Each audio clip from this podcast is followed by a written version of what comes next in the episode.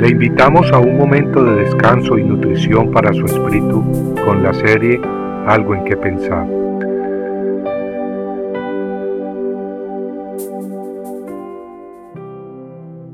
Con Cristo que es mucho mejor.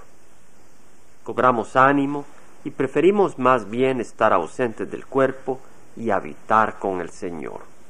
Segunda de Corintios 5:8. Una ancianita muy hermosa, de 88 años de edad, se acaba de mover cerca de mi apartamento. Me gusta mucho compartir con ella las escrituras, pues sobre todo tiene un corazón hermoso y una mente muy despierta y abierta al Espíritu Santo. Cuando le leo alguna escritura pone mucha atención y muchas veces sin que yo explique nada dice, qué bonito. Yo ya lo había leído, pero no había pensado en ello. Pero ahora entiendo. Y realmente me maravillo al ver cómo el Espíritu Santo le abre la mente y le da entendimiento a quien busca a Dios. Pues bien, en cierta ocasión me decía mi querida vecinita que le habían enseñado que al morir nuestro cuerpo y nuestra alma mueren. Supuestamente ahí se acabó todo. Somos extinguidos y desintegrados completamente en cuerpo y alma hasta el día en que Dios supuestamente nos recrea de nuevo en un futuro. Pero amigos, las escrituras nos enseñan algo muy distinto. La palabra de Dios nos da una esperanza grandiosa.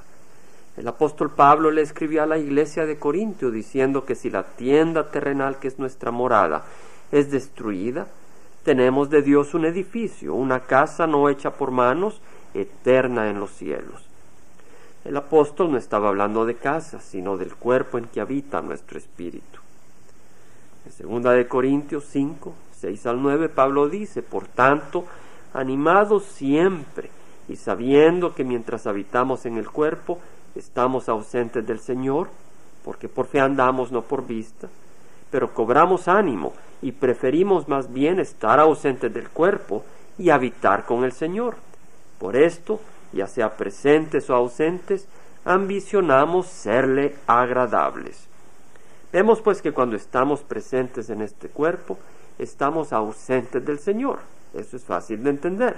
Pero las escrituras nos dicen que cuando dejemos este cuerpo, estaremos en la presencia del Señor.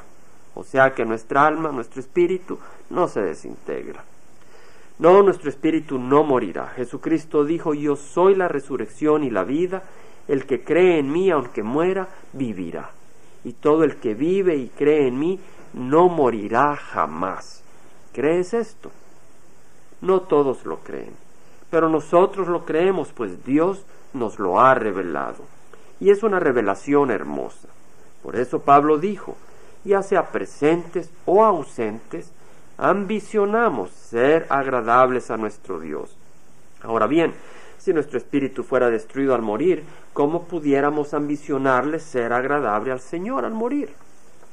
Tal como está escrito, en todas estas cosas somos más que vencedores por medio de aquel que nos amó, porque estoy convencido de que ni la muerte, ni la vida, ni ángeles, ni principados, ni lo presente, ni lo porvenir, ni los poderes, ni lo alto, ni lo profundo, ni ninguna otra cosa creada nos podrá separar del amor de Dios que es en Cristo Jesús, Señor nuestro.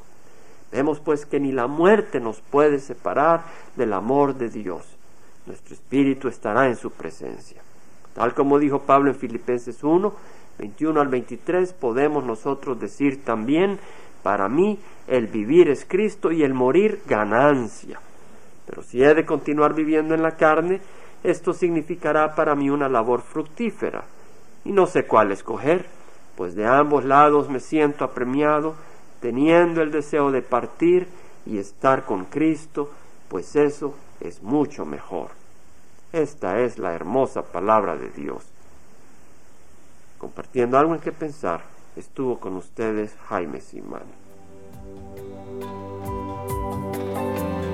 Si usted desea bajar esta meditación, lo puede hacer visitando la página web del Verbo para Latinoamérica en www elvela.com y el Vela se deletrea E L B de verdad E L A.